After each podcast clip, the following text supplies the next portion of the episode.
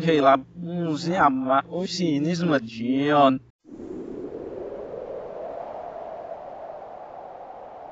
Em certas ocasiões, o destino se assemelha a uma pequena tempestade de areia, cujo curso sempre se altera. Você procura fugir dela e orienta seus passos noutra direção, mas então a tempestade também muda de direção e o segue.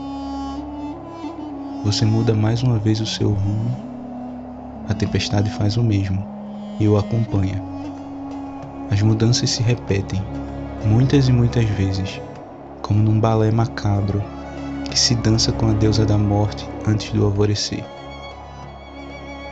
Isso acontece porque a tempestade não é algo independente, vindo de um local distante. A tempestade é você mesmo, algo que existe em seu íntimo.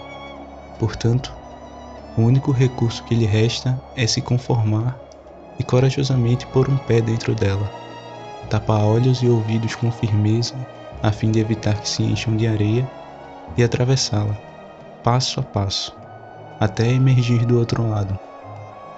É muito provável que lá dentro não haja sol, nem lua, nem norte, e em determinados momentos nem hora certa. O que há são apenas grãos de areia finos e brancos, como osso moído dançando vertiginosamente no espaço. Imagine uma tempestade de areia desse jeito. E você vai atravessá-la, claro, essa tempestade violenta, metafísica e simbólica, mas ao mesmo tempo cortante como mil navalhas. Ela rasga a carne sem piedade.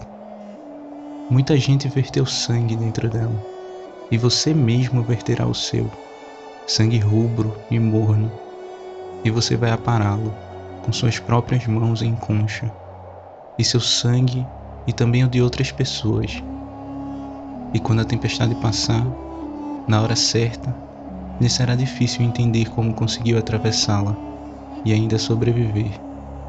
Aliás, nem saberá com certeza se ela realmente passou. Uma coisa, porém, é certa: ao emergir do outro lado da tempestade, você já não será o mesmo de quando nela entrou. Exatamente. Esse é o sentido da tempestade de areia.